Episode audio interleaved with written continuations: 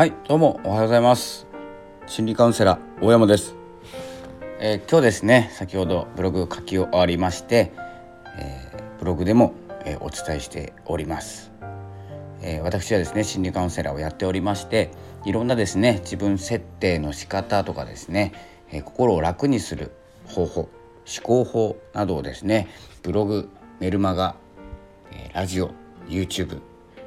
でですねお伝えしておりますので是非ですね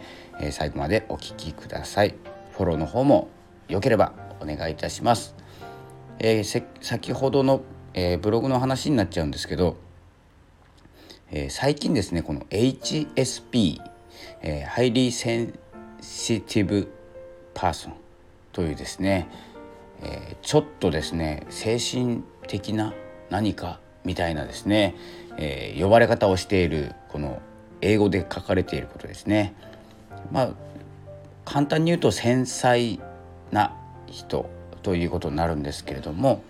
えー、ちょっとですねこれを精神的な何か、えー、心の病のような感じに思っている方が、えー、いらっしゃるということで、えそれをですね違うんだよということをですね、えお伝えしようかなと思っております。え実はですね私もですね、え職場の方で、え HSP、まあ、繊細細かすぎるそして疲れるという方が一緒に働いている方もいらっしゃってですね、え私も、え細かすぎるんです実は。えー、なのでちょっと気になってですね、まあ、それもかねてですね前々から「繊細さん」という本気になってたんですけれども、えー、オリラオリラジのあっちゃんのですね動画で、えー、見ただけだったので、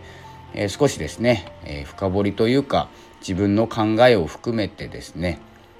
HSP、えー、 Highly Sensitive Person についてお伝えしようと思います。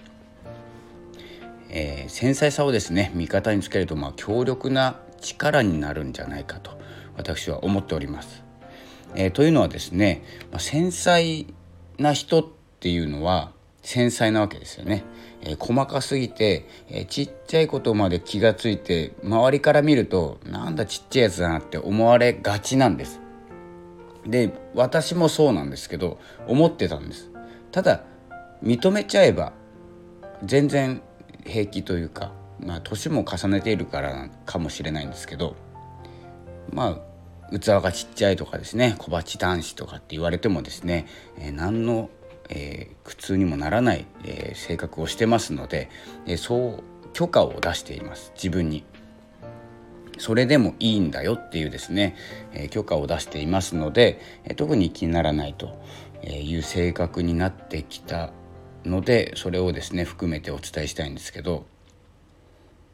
えこれをですね、えその病のように感じてしまうとちょっとですねもったいないんじゃないかと思ってます。HSP 聞いたことあると思います。ないかな、えー、細かすぎる方、えー、疲れてしまう方、えー、人の遅さとか他人の、え鈍感さ鈍感さって言ったらあれなんですけど、え雑さっていうんですかね。もう何て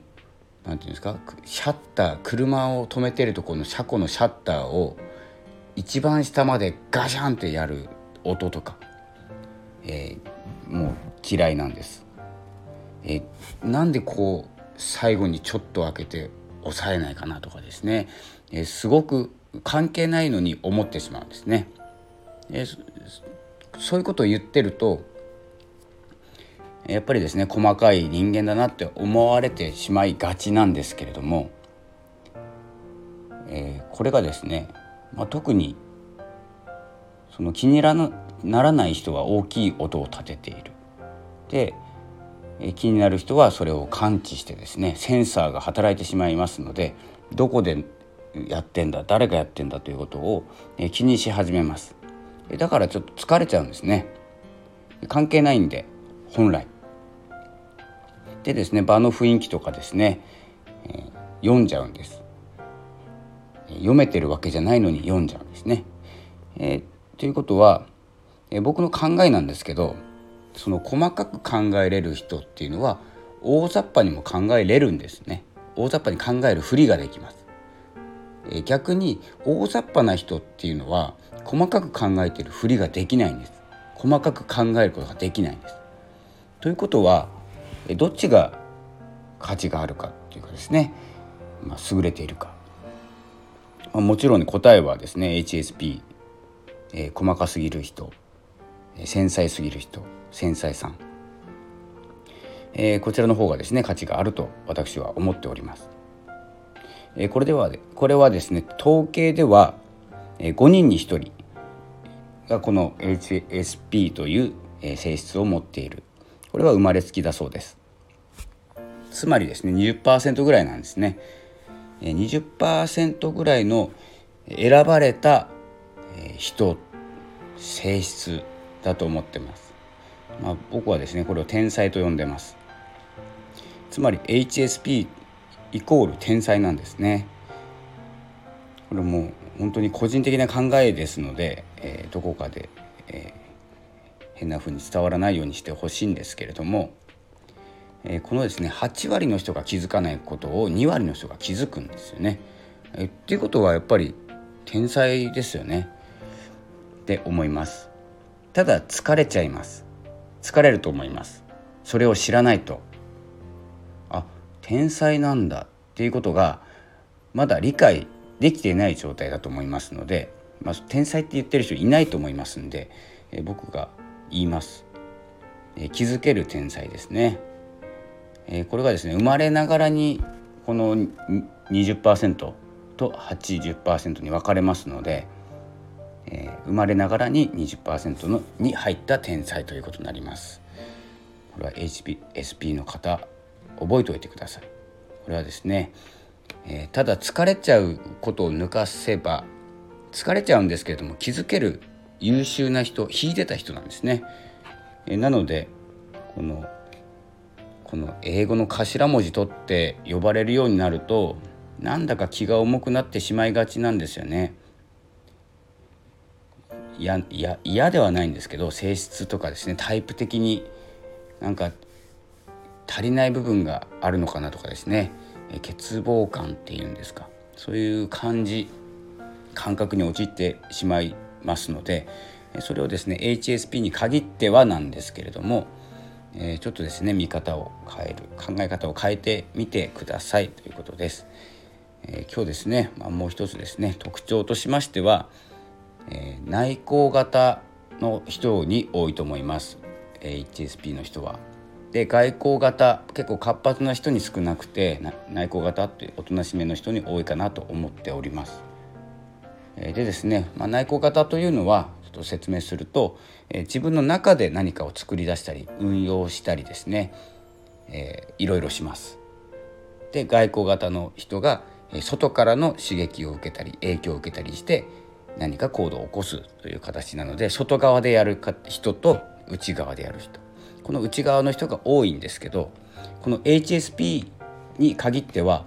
両方なんですね。内側でいろいろやるんですけど外も受けちゃう。これやっぱりですね、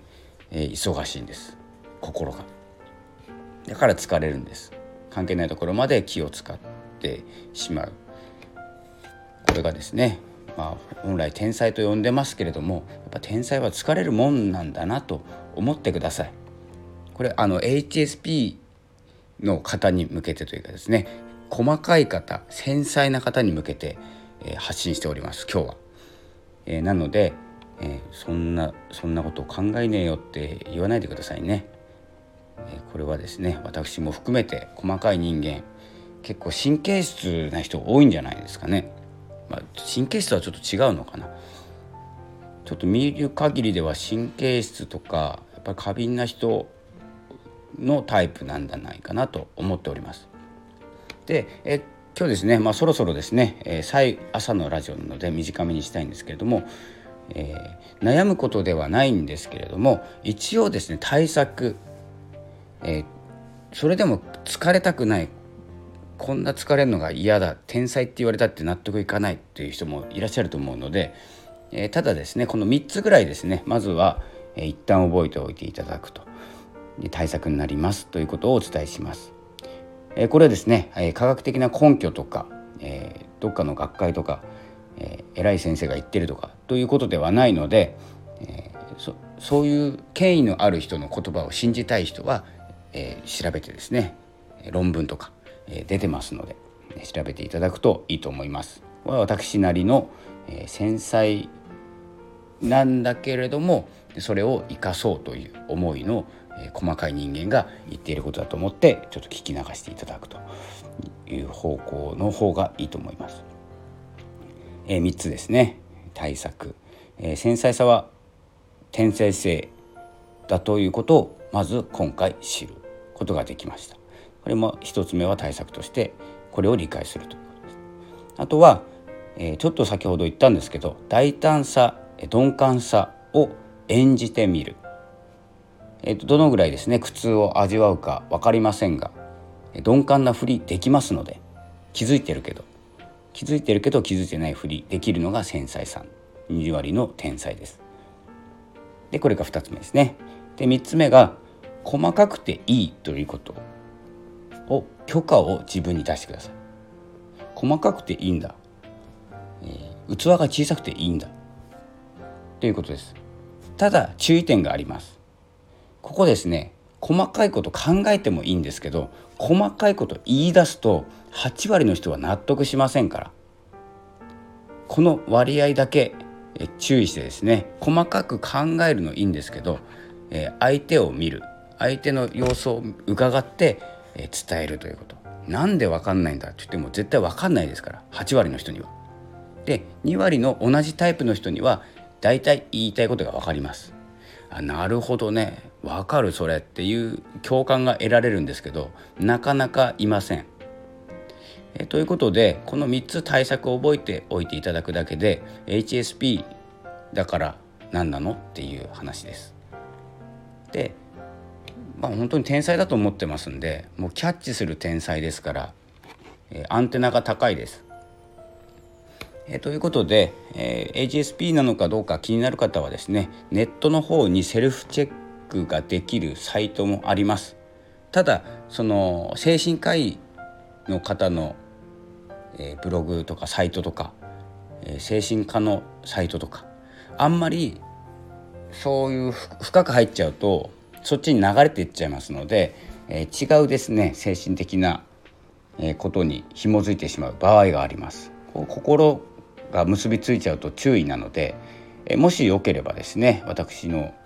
にもですね相談していただければ自分はこういうタイプなんだけどどうかなっていうのをですね軽く聞いていただくえ私も、ま軽くは答えませんが、えしっかりと考えて答えていきたいと思っております。私はですね、まあ、精神的な精神科ではないので、えー、心理カウンセラーとしてカウンセリングでどういうタイプなのかタイプ論心理学で、えー、こういうお話をしております。今カウンセリングはしてませんので、えー、詳しくですねお話しすることがそんなにはできないんですけれども、えこう自分のですねタイプはどんなタイプなのか細かくて疲れてしまうんだけど HSP なんでしょうかとかですね。もう考える人も HSP ですから、えー、それは。ということはイコール天才ですね。えー、というですね。私もですね前向きに生きる細かくて疲れることにもう飽きてしまってですね、まあ、これを活かせないかということを考えて、えー、そういうですねブログとかでもお伝えしようと思ってえブログも書きました。ラジオでもお伝えしたくてラジオも撮ります、えこういうふうにですね心理カウンセラーとして、えできる限りのことはですね今対面カウンセリングができなくてですね、えネットの、え Zoom とかオンラインとかのカウンセリングも、え用意はしてるんですけれどもやっぱりですねカウンセリングというものはお互いの熱を感じて、えー、一本の道に進むと思ってますのでまだですねその画面でカウンセリングっていうのは、え私はちょっとやってませんのでこう一方的にお伝えすることになってしまいますけれども、えー、聞いていただければと思ってお伝えしております。え今日はですね繊細さを味方にすると強力な力を発揮する、えー、繊細さは天才性ということでお伝えいたしました。えー、それではですね今日は、えー、9月28日月曜日です。えー、ちょっと体重いと思いますが、そして寒くなってきて風邪もひきやすい時期になってますので、え、もう心からですねこう HSP の方心を元気にして細かいものを武器にするっていうことですね。細かいことって最高ですから疲れますけど。えそれだけですね覚えておいていただいて、えー、変な病気ではないので、えー、その辺は、えー、注意して、え自分のセルフチェックとかしてですね、繊細さを生かしていきましょう。ということで今日も張り切って参りましょう。それでは今日も最後までありがとうございました。それではまた午後のラジオでお会いしましょう。さよなら。